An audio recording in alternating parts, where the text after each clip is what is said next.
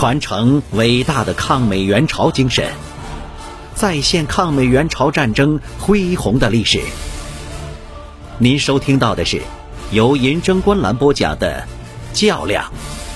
伟大的抗美援朝战争》。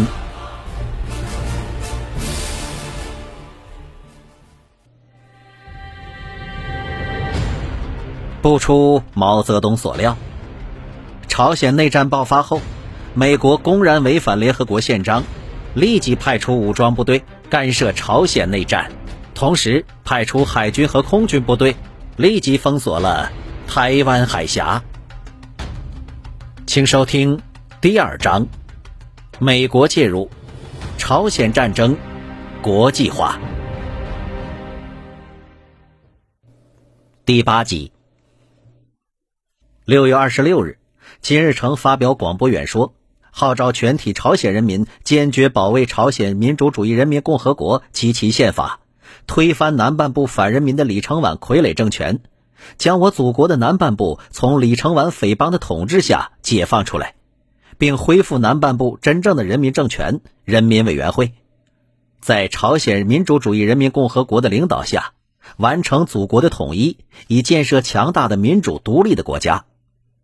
我们为反对李承晚卖国匪帮所发动的内战而进行的战争，乃是争取祖国统一、独立、自由与民主的正义的战争。同一天，朝鲜民主主义人民共和国最高人民会议常任委员会发布命令，任命金日成、朴宪勇、洪明佳、金策、崔庸健、朴一宇、郑准则等七人组成军事委员会。金日成为委员长，国家一切权力集中于军事委员会。随后又颁布了战时动员令，任命金日成为人民军最高司令官。关于南北朝鲜到底是谁先打的第一枪这个问题，至今还在不同的国家战史学家那里争论不休。但是，最终在谁打第一枪的问题上纠缠不休是没有本质意义的。因为朝鲜战争爆发的性质是解决民族内部统一问题的内战，而朝鲜战争爆发的根源是美苏两个大国在日本战败之后对朝鲜的分割占领。如果没有那个叫迪安的美国上校在朝鲜的版图上画上了一条三八线，就不会有后来发生在远东的这场战争。中华人民共和国成立后。特别是由美国出枪出钱支持的国民党国民政府于一九四九年十二月八日撤往台湾以后，美国在中国大陆建立一个由美国控制的亲美政权，进而控制远东地区的政策已经彻底的破产了。尽管美国不甘心在中国失败，但是美国当局认为美国已无法挽回在中国大陆的失败。同时，他们还认为，即使美国再给蒋介石集团以军事援助，蒋介石也难以保住台湾。台湾落入共产党之手，那只是时间的问题。此时，美国当局只好无可奈何的面对中国的现实。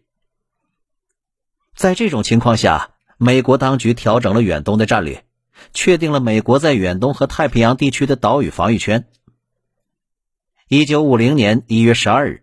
国务卿迪安·艾奇逊在美国新闻俱乐部发表的演说中宣布了这个岛屿防御圈的范围。他说：“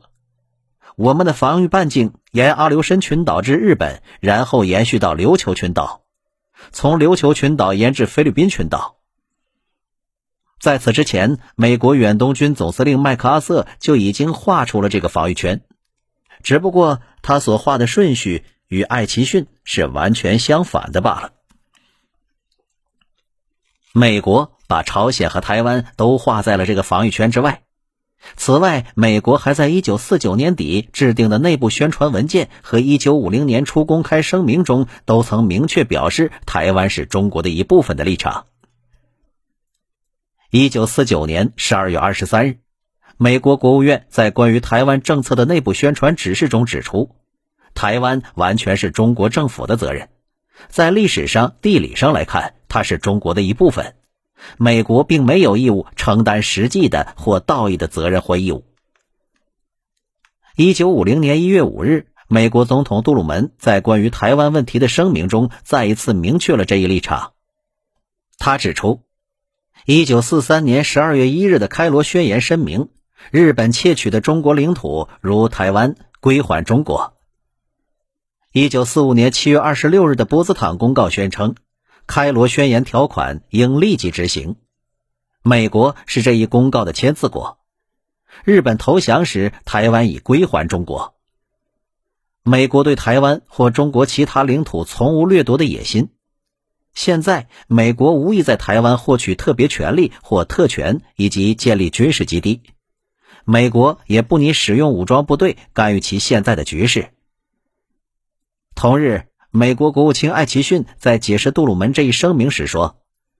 当台湾被当作中国的一个省份的时候，没有任何人曾对此提出过任何法律上的质疑。此举经认为是符合各项约定的。”但是，美国在第一、第二次世界大战中发了战争财。第二次世界大战以后，一跃成为了资本主义世界的最强的国家，充当资本主义世界的领袖，推行霸权主义的全球侵略扩张政策，在国际上称王称霸，不可一世，把苏联为首的社会主义看成是世界安全的主要威胁，对共产主义采取全球遏制的战略。因此，美国虽然将朝鲜半岛和台湾划在了其军事战略范围之外，但是作为资本主义世界的领袖和霸主，美国并不是也没有抛弃南朝鲜和台湾的国民党当局而放任不管。一九四九年十二月三十日，杜鲁门批准的美国国家安全委员会第四十八杠二号文件，美国在亚洲的地位中明确的规定，岛屿防御圈。是美国在亚洲必须保持的最低限度的最起码的地位，它将使美国能够控制一些交通要道，那是战略开发亚洲的重要地区所必须的。这条岛屿防御圈不仅要作为美国的第一道防御线，而且要成为第一道进攻线。美国将从这条线寻求缩小共产主义控制的地区。艾奇逊一九五零年一月十二日。在美国新闻俱乐部发表的演说中，对他所划到的圈外地区的安全特意做了说明。他说：“就太平洋其他地区的军事安全而言，必须讲明，谁也表示不能担保这些地区不受军事进攻。如果发生这种进攻，开始一定要依靠受到进攻的人民起来抵抗，然后依靠整个文明世界根据联合国宪章所承担的义务。”到目前为止，决心保护自己独立、抵抗外来侵略的人民所依赖的联合国，一直表明它并不是一根脆弱的芦苇。这说明，美国的岛屿防御圈战略并不意味着放弃朝鲜和台湾，而是等待时机，随时准备寻找借口实施直接的军事干预。根据开罗宣言和波茨坦公告，一九四五年十月，台湾在事实上归还中国以后。美国当局一直觊觎台湾，并为干涉台湾制造法律依据，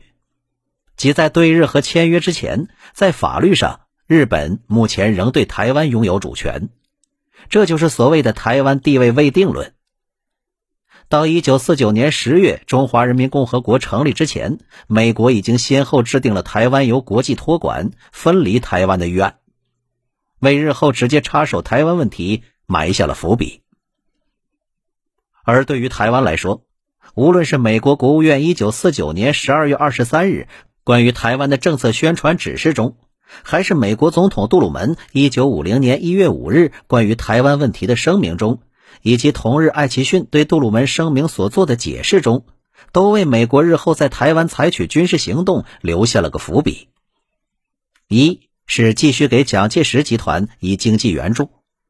二是对台湾的政策宣传指示中明确的规定，对台湾应称为福摩萨。三是杜鲁门在声明中讲到，美国无意在台湾获取特别权利或特权或建立军事基地，美国也不拟使用武装部队干预其现在的局势时，根据军方的要求，特别在此句前加上了“现在”一词作为限制。四是艾奇逊在对杜鲁门声明所做的解释中说：“现在一词只不过是有鉴于一种事实，即万一不幸我们在远东的部队遭到攻击，美国必须完全有自由在任何地区采取任何必要的行动，以保证他自己的安全。在中国和苏联于1950年2月签订了中苏友好同盟互助条约之后，美国军方和国务院均有人主张，对杜鲁门1月5日关于台湾问题所做的声明进行修改。参谋长联席会议一直主张给予台湾的蒋介石集团以必要的军事援助。麦克阿瑟在六月十四日给国防部长和参谋长联席会议主席的备忘录中，更是把台湾看成了是美国的一艘永不沉没的航空母舰。麦克阿瑟认为，如果台湾落在共产党的手里，并能为苏联所用，那就等于是给了敌人以相当十艘航空母舰组成的舰队。就是给美国在冲绳和菲律宾的基地将上了一军，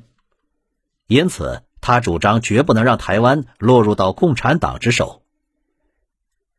美国国务院的迪安·拉斯克和约翰·杜勒斯等也主张在台湾迅速采取激烈而强硬的立场，建议美国政府以宣布台湾中立化的形式出动军队，阻止中国人民解放军解放台湾，使之不致落于共产党人之手。到一九五零年六月，美国武装阻止中国人民解放军解放台湾，对台湾实施军事占领，决心已定，只是他们在等待时机。麦克阿瑟声称，如果解放军发起解放台湾作战，他将火速赶往战地指挥反击作战，使他们遭到惨败，从而使这场战斗成为世界上决定性的战斗之一。他说。我每个夜晚都祈祷红色中国能这样做，我常常是跪下来在那里祈祷。此外，一九四九年九月三日，苏联第一颗原子弹爆炸成功，这打破了美国的核垄断。十月一日，中华人民共和国成立，这也极大的增强了社会主义阵营的力量，改变了国际社会上两大阵营力量的对比，这就促使美国调整了安全战略。根据美国总统杜鲁门的指令，由美国国务院和国防部共同组成了联合小组，分析了新的国际形势、军事局势，从外交和军事方面重新审议了美国的安全战略，于1950年4月7日向杜鲁门递交了一个报告，这就是美国的国家安全委员会第六十八号文件。您刚才收听到的是由银城观澜制作播讲的。较量，伟大的抗美援朝战争，欢迎继续订阅关注，点击头像，关注银针观澜主页，闻历史风云，观人世沧桑。